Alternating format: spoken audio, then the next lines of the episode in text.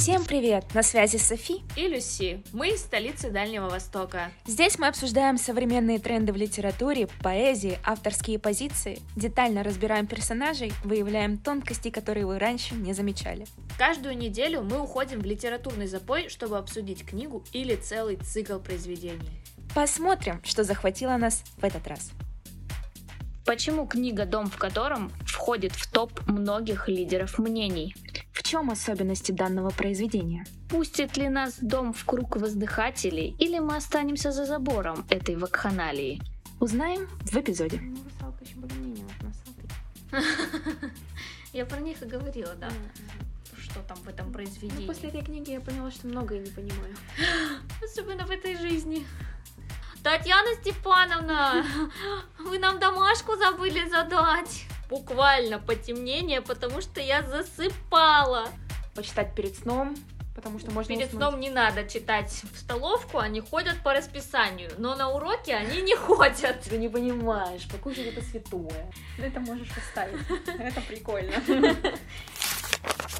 Ну давай начнем с внешнего вида Да. книги.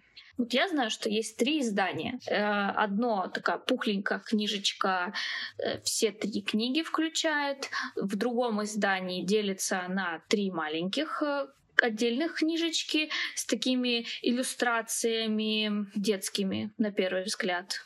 Там ма- ма- маленькие мальчики нарисованы на обложках.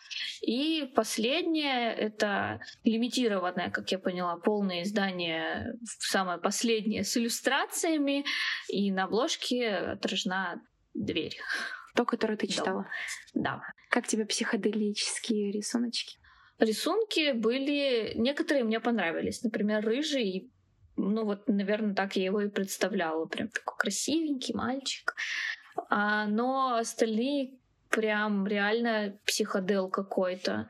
Я думала, что автор выбрал какие-то классные арты, потому что на Pinterest дом в котором имеет большое количество фанатов, в том числе и тех, кто круто рисует. И, в общем, на Pinterest большое количество артов по тематике, кого только не нарисовали. Я думала, что она выбрала из вот этих вот работ, потому что она пишет, что выбирала, отбирала специальные арты для этой, этого издания. Я думала, будет что-то прикольное, красивое, но там, блин, реальный психодел. Есть люди, ком- кому это понравится, и а, оно вполне отражает э, стилистику и вайб самой книги, но я рассчитывала на что-то более позитивное. Ну, самое интересное, она, кстати, в своем интервью говорила, что сначала она начала рисовать, то есть картинки у нее появились в голове, а только потом она уже добавила текст. У тебя, получается, кстати, было издание с... У меня без рисунков было, но три книги по отдельности. А, кстати, она еще говорила, что ее книги, вообще творчество, оно имеет в себе отсылки к Стивену Кингу, к чуваку, который написал «Алиса в стране чудес». Льюис Кэрролл. Да. В принципе, это очень крутые писатели, но я не заметила никаких пересечений, ничего большего. Может быть, она действительно ими вдохновилась. Ну да, скорее всего, мне кажется, к этому все идет. Она много где цитирует э, «Охоту на снарка», как раз Льюиса Кэрролла. Потом, а, что я заметила еще, жители четвертой комнаты, по-моему, четвертой, должны были при себе иметь хотя бы один том книги Джона Уиндема. У меня, кстати, есть в планах «Последний день Трифидов», и куколки от Джона Уиндема. Видимо, и этот автор ее вдохновил. Какое-то должно быть логическое, может быть, это какая-то отсылка Мгм. Такая, которую мы упустили, потому что не понимаем, чё- что там в этом произведении. Ну, после этой книги я поняла, что многое не понимаю. Особенно в этой жизни. Так, ладно, для тех, кто не в курсе, вообще в центре у нас дом. Ну, в принципе, по названию понятно, дом в котором. Так что же там в этом доме? Ну, дети живут, необычные дети. Дети с разной степенью инвалидности, в том числе понятно, что все физические они инвалиды могут быть, могут быть психологические инвалиды разной степени тяжести от шизофрении до более сложных заболеваний. Все они живут в доме. Но, кстати, там есть и дети, которые не имеют никаких признаков инвалидности, они абсолютно здоровые, но живут в этом доме.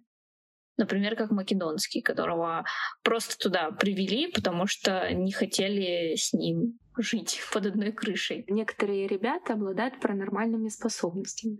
Об этом, кстати, выясняется только в самом конце, потому что сначала, когда ты читаешь, что думаешь, ну, просто кучка ребят, у которых не все дома. Ну там просто еще подается, у них есть ночь сказок, там самая длинная ночь. Понятное дело, это дети, они собираются в кругу и рассказывают друг другу страшилки. Ну как бы типичная ситуация.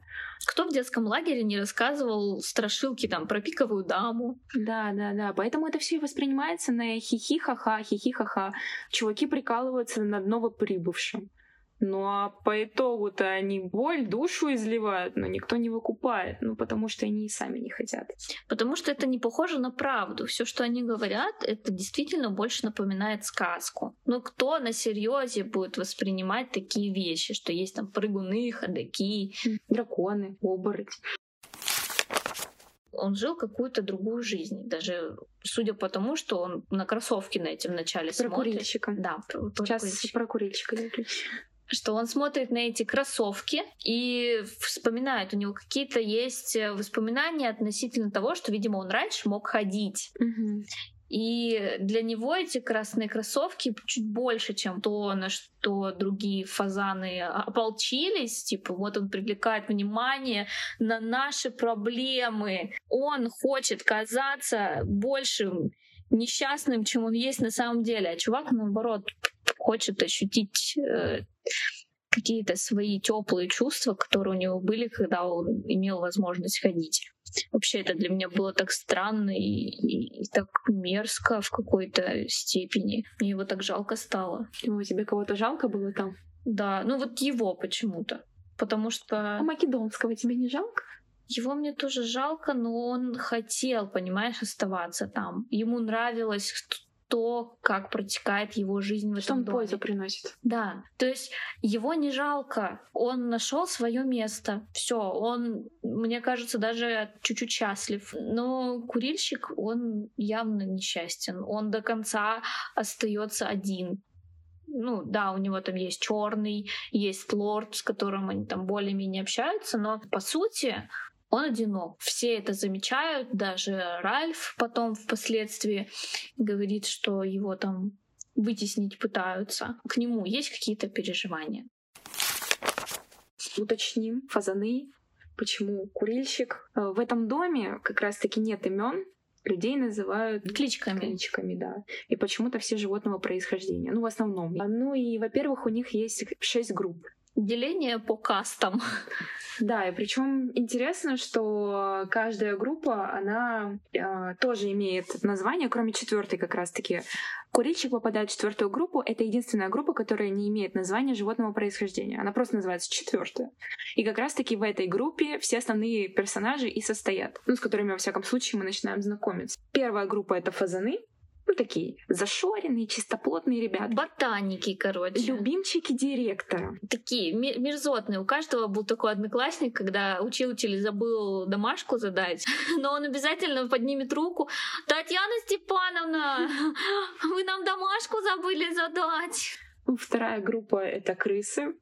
Такие неформалы дерзкие. Грязные, с пирсингом, бьют сами себе татуировки. В общем, помотала их жизнь. Нечистоплотные и пользуются для любовных утех с одним мешком. Господи, я думала, мы про это не будем сегодня говорить. А, третья группа птицы. Самые такие умные ребятки, гордые, но депрессивные. И у них, кстати, отличительная особенность, что у них у каждого должен быть цветок. Да, поэтому ты, получается, птица. Ну, хоть не крыса, да, крыса. Но ты к неформалам тебя отнести нельзя, а то ты, походу, в четвертую попадаешь. Я, да, я, я там сказки рассказываю. Ну и псы, собственно, самые такие болтливые, смелые, шумные. С ошейниками чуваки ходят. Ну, кстати, когда они потеряли вожака, они про них вообще было мало чего сказано. Был акцент на том сделан, что с потерей вожака они потеряли вообще смысл к своему как будто бы существованию, и им было тяжело не то что коммуницировать с другими группами, но и между собой. То есть им нужен был вожак. Который находится, к слову, как раз-таки один из четвертой группы. Ну а теперь к персонажам. Курильщик. Как раз-таки тот самый чувак, который как бы не отсюда и как бы и не с вами, но в то же время компанейский, ну там поддержит. И через него именно мы начинаем узнавать историю дома потому что это тот самый рассказчик, с которого все начинает. Ну, рассказчиков там на самом деле несколько. Повествование идет и от лица Ральфа, и от лица кузнечика, впоследствии потом сфинкса, и от слепого, и от табаки. Но запоминается больше всех курильщик, потому что он, в отличие от всех остальных, смотрит на ситуацию все-таки отдаленно. Он как будто бы и здесь, и не здесь он тот именно сторонний наблюдатель, через которого мы можем дать оценку всему тому, что происходит, потому что те события, которые происходят, он единственный воспринимает их как ненормальные, и у него потом такой экзистенциальный кризис случается, когда, блин, ну вот вы чё, вы все не реагируете, а я вот один, мне это ненормально, я хочу там домой уйти, грубо говоря. Слепой. Вожак группы и хозяин дома. Что удивительно, несмотря на свою прирожденную слепоту, он является самым главным чуваком в доме. И все должны считаться с его мнением. Он самый такой замкнутый, молчаливый, равнодушный ко многому, но как вожак, в принципе, он свою марку держит. Если какой-то хаос происходит, он очень быстро подключается, там вообще не имеет значения, есть у него зрение или нет.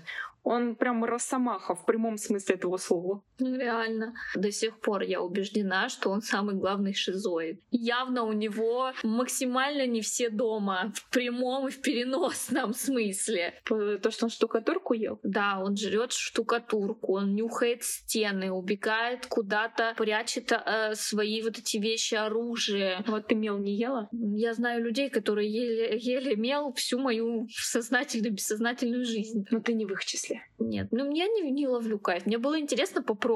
Угу. Значит, но... все-таки ела. Я попробовала, но это невкусно. не, не рекомендую. Табаки. Табаки, да.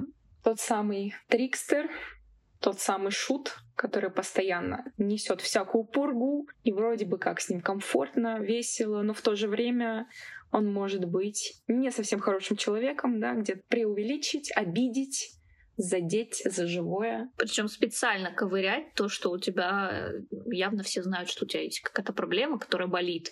Он обязательно на нее додавит. Но... Это причем еще с самого детства у него начинается. Там рассказывается как раз-таки, как он затесался-то среди ребят и как все начиналось. Эм, знаешь, мне это напомнило трудного ребенка из фильма, когда он там всякие ловушки делал, эти э, сигнализации, mm-hmm. чтобы их комнату никто не, не зашел. Его еще называли-то как? Вонючка, ну чисто вонючка. Кстати, да, вот это пока первый чувак, у которого есть э, предыдущая кличка. То есть мы его узнаем сначала как табаки, но изначально он был вонючкой. Что примечательно, он первый, кто встречает новоприбывших в группу.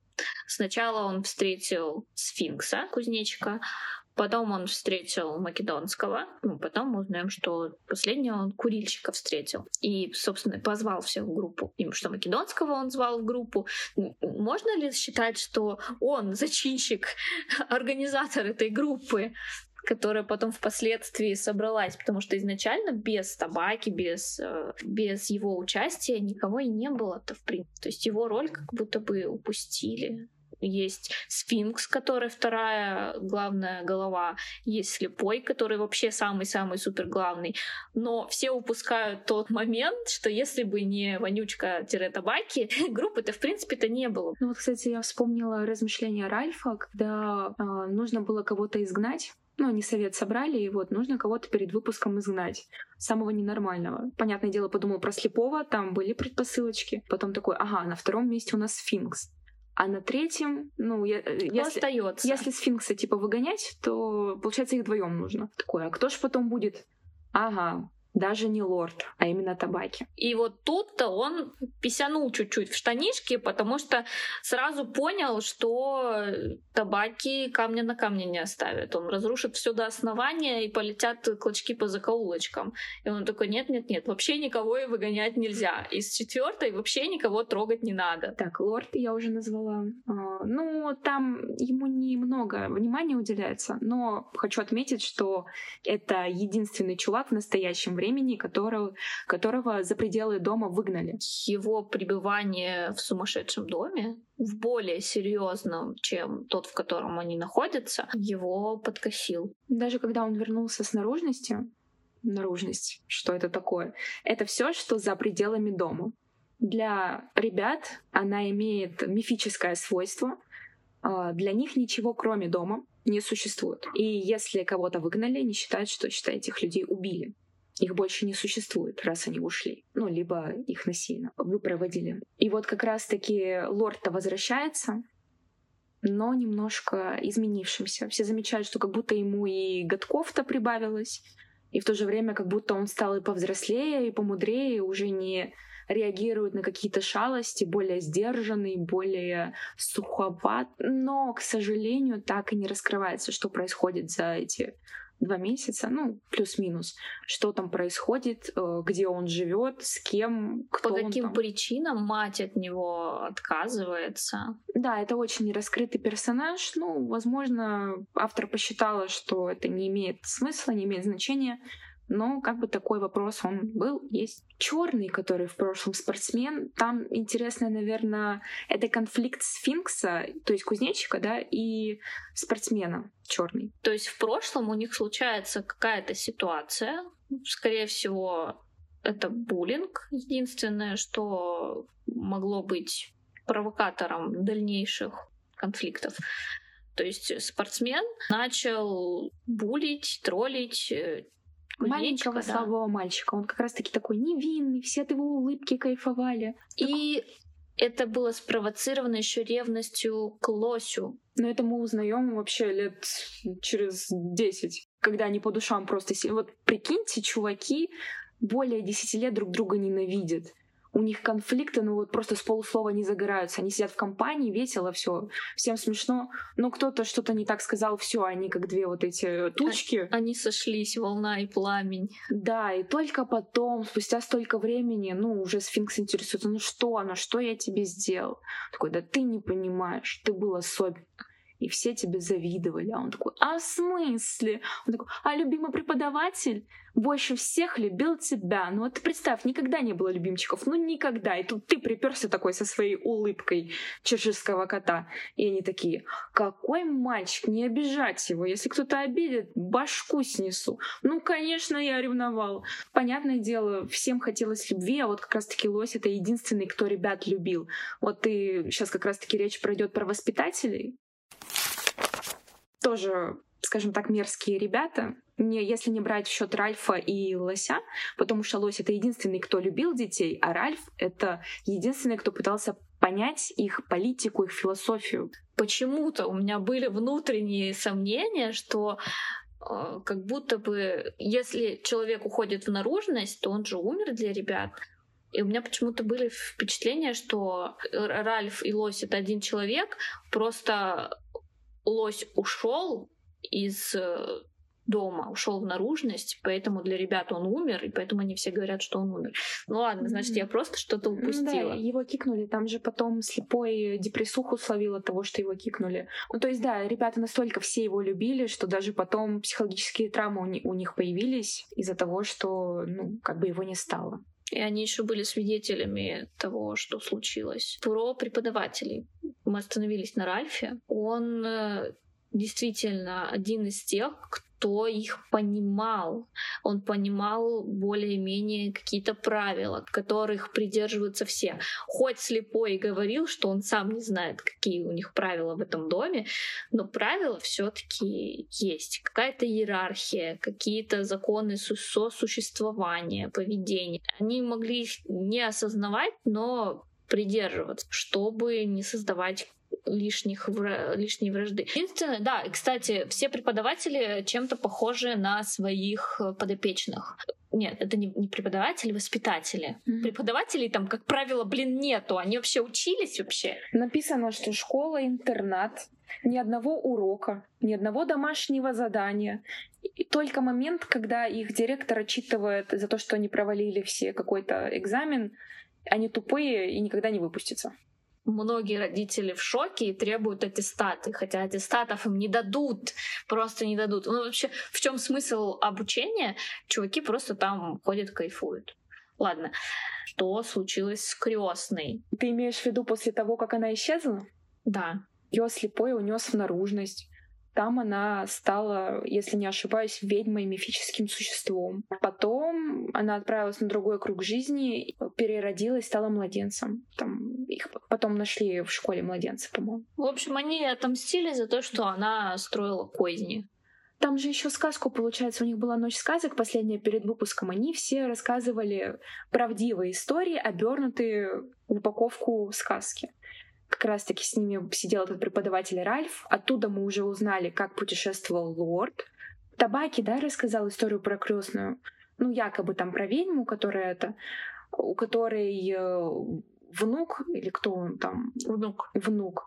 Вот. Ральф же заинтересовался, типа, а что это за история, типа, а про кого это? И табаки потом такой, так, все. Мне кажется, он все-таки догадался, потому что он понимал, что происходит что-то не то. Он знал, что машину нашли где-то брошенную на обочине, а женщина, никто ее не видел, вещи никто не вывозил. До дома, до своего, до конечной точки она так и не доехала. Поэтому все-таки он подозревал, что наши ребятки что-то сделали.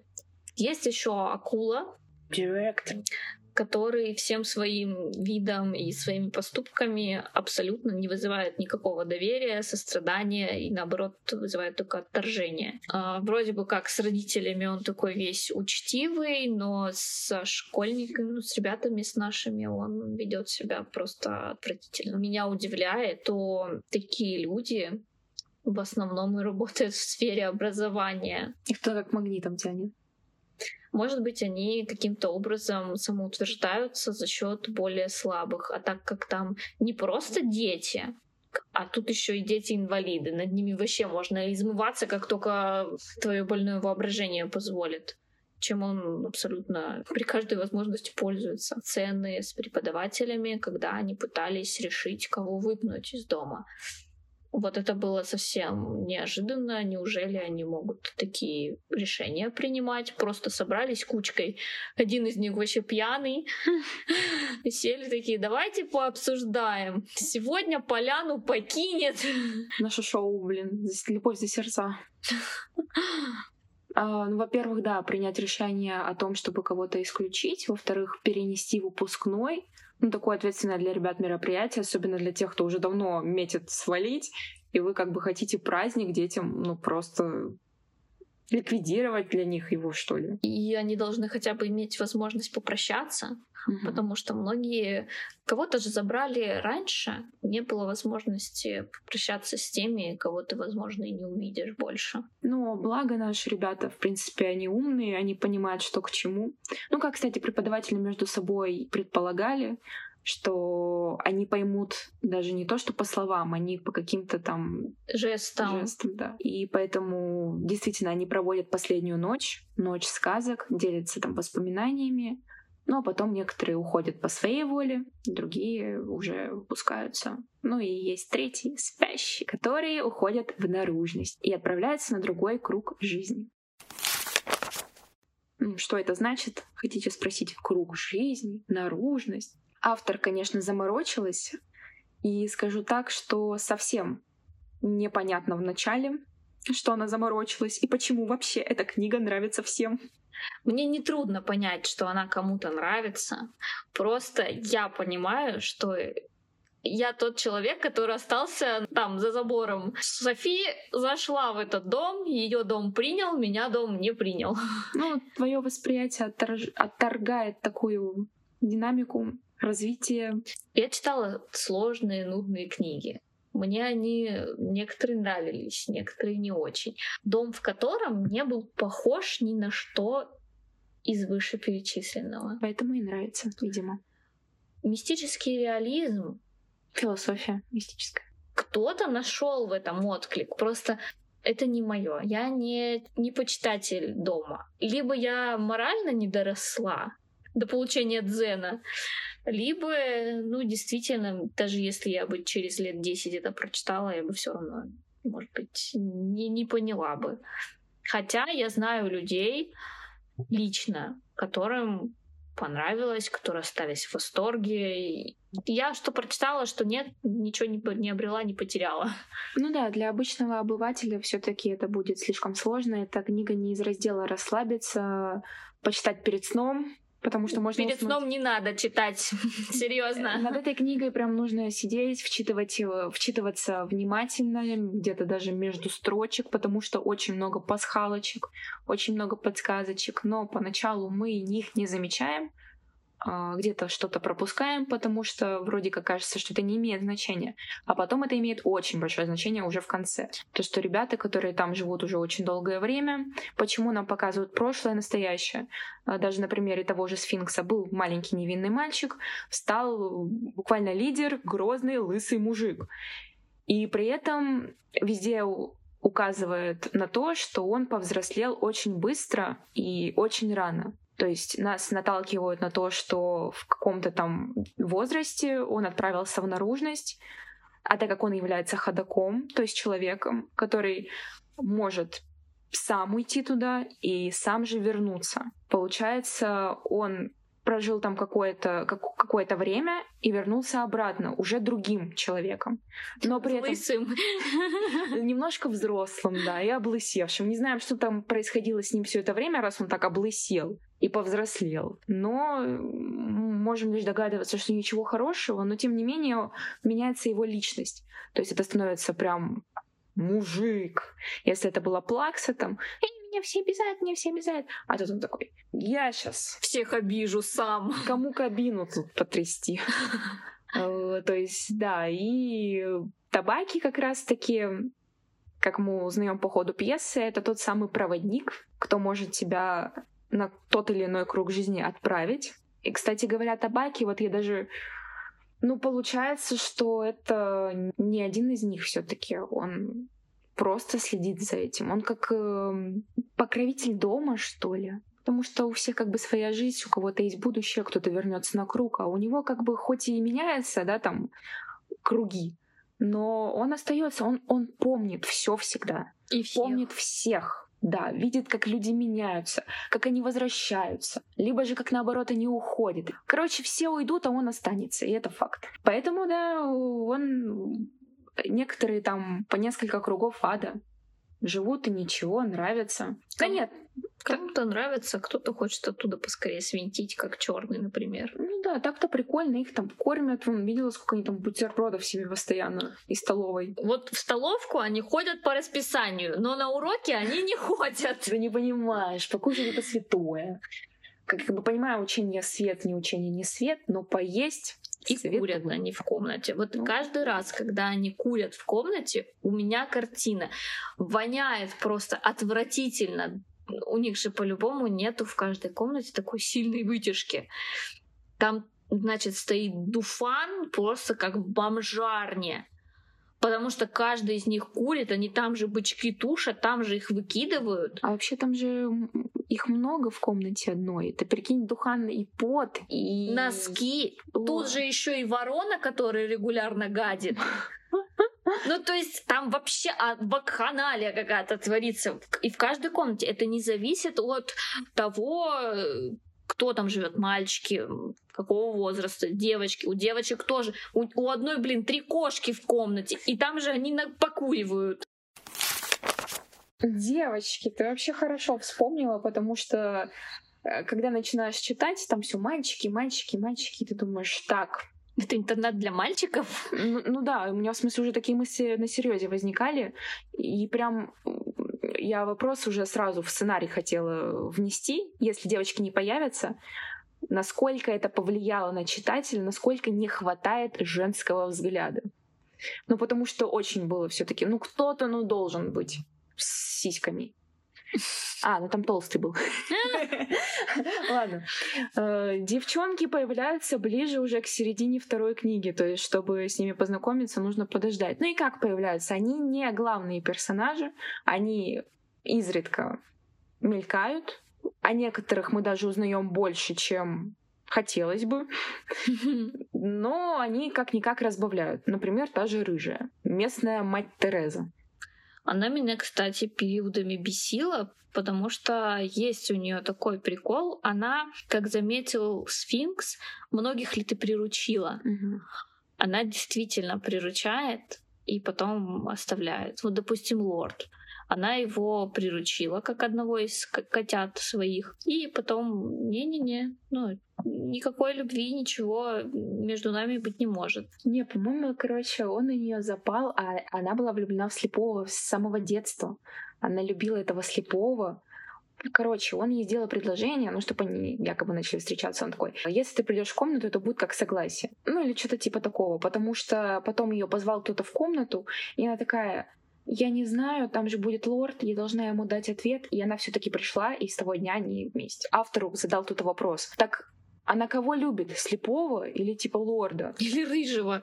Рыжего она любит как брата, лорда она все-таки любит, со временем появилась эта любовь. А к слепому это было что-то из раздела детский фанатизм, когда ты... Щенячья любовь. Да, когда ты такой смотришь, вау, какой он крутой, какой он сильный. Хотя по описаниям слепой это вообще не красавчик, Додик еще какой-то. и слепой. Но что-то же зацепило, видимо, вот это х- мужское... Харизма какая-то, хотя там харизмы-то и ну, не хари- пахнет. Да он же молчаливый, драчун. Может быть, это ты и зацепила. В курсе, когда девочки же раньше по годам встревали? Как бы да, и есть еще такая схема, что он не такой, как все, а, ты хочешь его разгадать, что за тайну Он скрывает. обязательно в меня влюбится. Я буду той единственной, в которую влюбится этот монстр. Да, да, да, вот э, это было вот что-то детское. С лордом-то все выгорает. По, по факту я, правда, не поняла прикола потом отношений, помолвки слепого с э, Крысой? с крысой. Это вообще что было? И, и вообще, что у них за игрища такие? Это просто выброс э, кринжа или что? Ну, то есть Габи тебя не смутила? Да, Габи-то понятно, это местная проститутка. Там вопросов нет. Девушки легкого поведения есть и на кораблях мужских, морских. Ну, там либо девушки, либо кто-то заменяет. Ну, как бы этим уже никого не удивишь. Слепой и И крыса. Хотя она отрицала Да. вообще какую-либо связь э, со слепым, когда рыжий ей там, ну, Предлагала. под- подговаривал ее, давай, давай, давай, давай. Да нет, да фу, да я. Почему я должна там притворяться, он мне не нравится, а по итогу выйти за него, ну, помолвиться? И вот эти сексуальные игрища, когда она его раздирала просто в какие-то клочья. Там, кстати, тоже какая-то история есть, но, честно, я уже не помню. У нее она как будто в наружности тоже какой-то монстр. Не монстр, а, в общем, существо какое-то. И слепой помогает ей э, сдерживать себя, сдерживать свое зло. Слышала я вот что-то такое, но я не уверена. Но история есть. Тоже надо разбираться. Там все не так однозначно. Г- говорят же, что надо читать первый, первый раз ты просто знакомишься, второй, третий раз ты изучаешь досконально. Там еще Василиски есть. Помнишь, в сказках рассказывали? Мне страшно представить, кто из них Василиск. А там по-любому кто-то из них Василиск. Просто мы не додумались. Ты заметила настойчивую пропаганду среди блогеров? Лидеры мнений, такие как Полина Парс, Энтони Юлай, много блогеров других известных в узких кругах настойчиво пропагандируют именно эту книгу и выдвигают ее в свои топы. Заметила ли ты данную? Тенденцию, да, я заметила. Поэтому мне и было интересно дочитать до конца, чисто принципиально.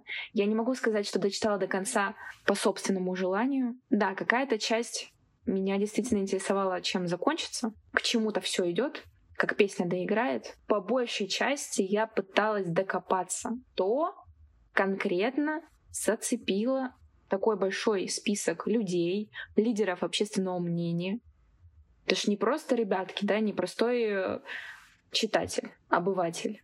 А это действительно уже человек, который разбирается, который уже перечитал много чего, и его сложно удивить. Так что же удивило тут?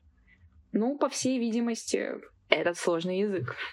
Это действительно не для всех. Что я могу представить, э, все-таки люди, которые работают со словом, а блогеры, несмотря на то, что они снимают видео, они работают со словом, мне кажется, они еще обратили внимание на то, как построены речевые обороты, какой слог у писателя. Потому что в отличие от того, что мы читали для это, до этого, а мы читали в основном переводную литературу, переводная литература, тем более ориентированная на молодежь, она все-таки имеет более простой язык.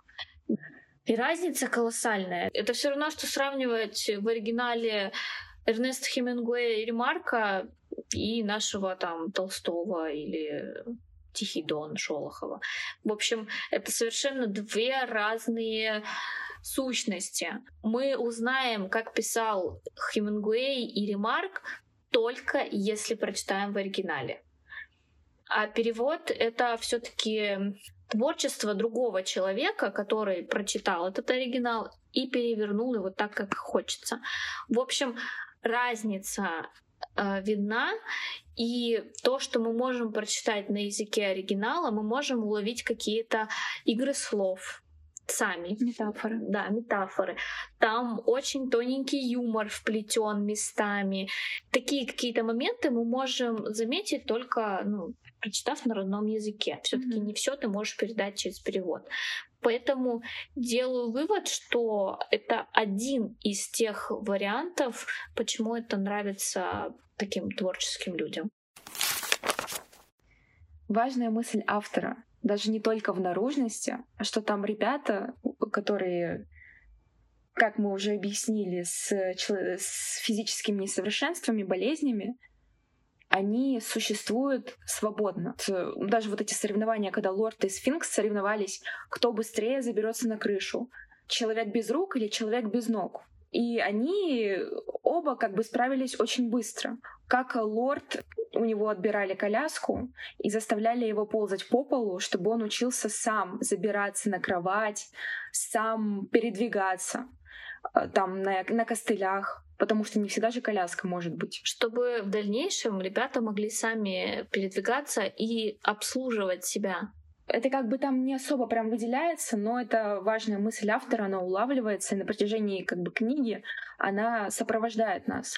Что сфинксу не обязательно иметь руки, чтобы обнять того, кого он любит э, слепому не обязательно зрение, чтобы прекрасно ориентироваться в пространстве и видеть людей насквозь табаки не обязательны ноги, чтобы выигрывать э, соревнования по скорости, по разворотам, он даже иногда дрифтует на коляске. Он, что мне нравилось, он называет свою коляску «Мустанг».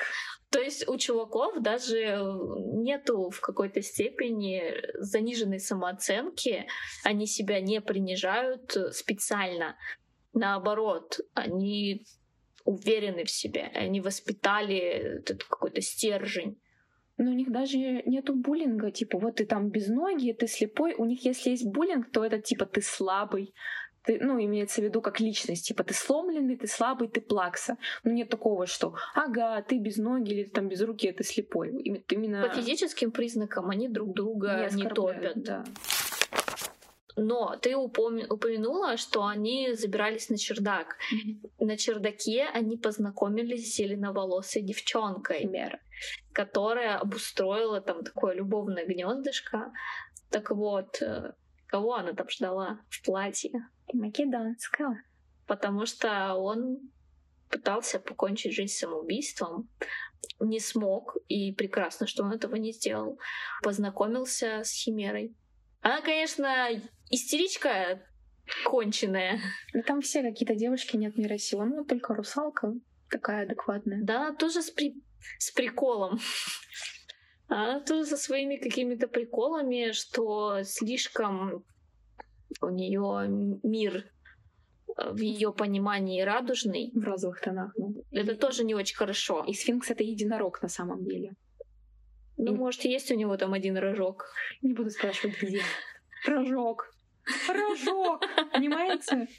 Ты совсем его недооцениваешь, это же сфинкс. Ну, То есть ты Это типа мяу. Ну, он и выбрал себе какую-то такую более слабую, что ли, девочку. Ну, девочку, девочку. Македонского Химера ждала не просто так, и случились ли у них отношения? Или он македонский просто не пришел и, и все? Ну, это, мне кажется, мы не узнаем. В принципе, если так смотреть, они, скорее всего, оба ушли в наружность. А там может быть что угодно.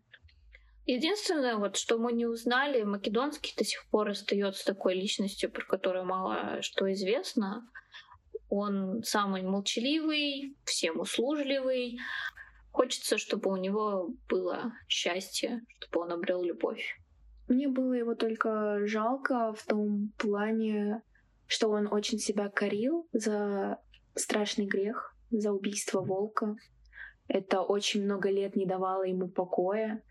Поэтому во многом он такой услужливый, такой типа официант на минималках. Потому что он, опять же, повторюсь, пытался быть всем полезным и при этом скрыть какие-то свои душевные терзания за маской такого добродетеля, да, местного. Но потом, когда все выясняется, э, что же так терзало его всю жизнь, Большую часть жизни. большую часть жизни, сфинкс дает ему прощение, и вроде как он освобождается. Это даже выражается метафорично, ну, не даже не совсем метафоричном, а в выпуске дракона. Он взлетает, и как бы и физически парит, и в то же время душа его парит, он освободился. Он больше не корит себя.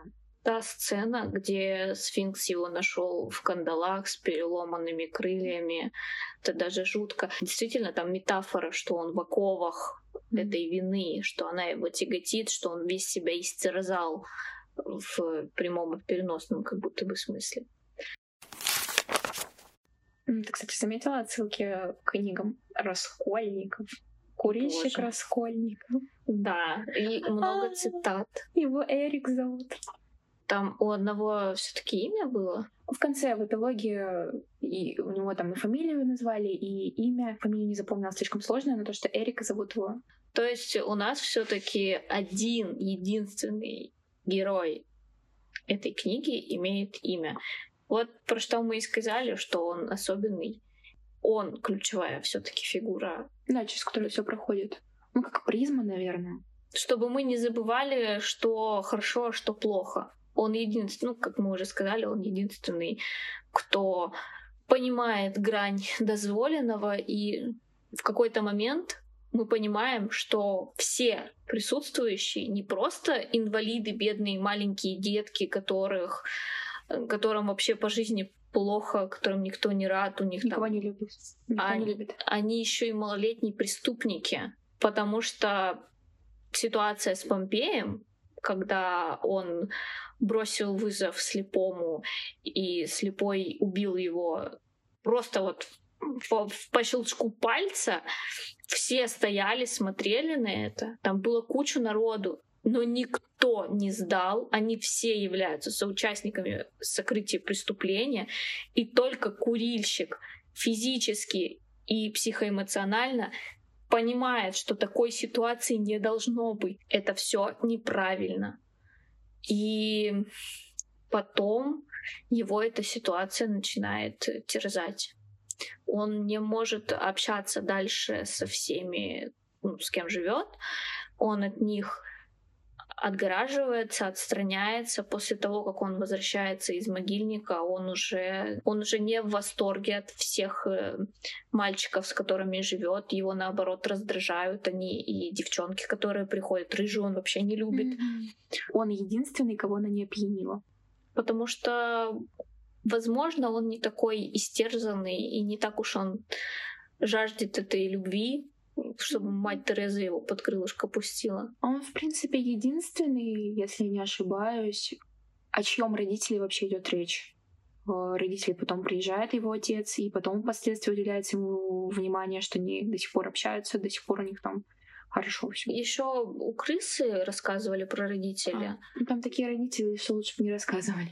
У Македонского рассказывали про родителей, про деда. Ну, у остальных мы узнаем, что у слепого есть бабушка, у стервятника есть бабушка.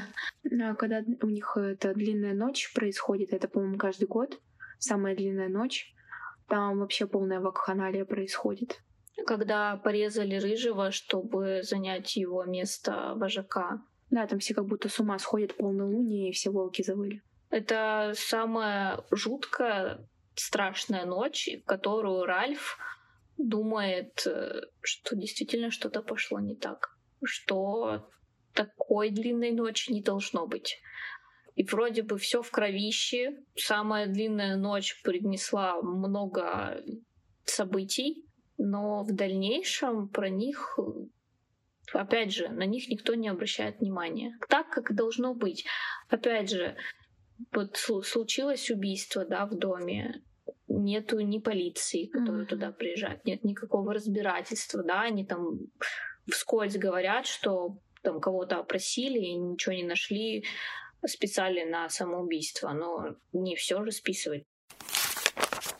Ну, а концовка, как она, по твоему мнению, неожиданная? Стоило ли читать для того, чтобы дойти до нее? Концовка весьма странная. Не знаю, мне просто вся книга оставляет какой-то странный отпечаток.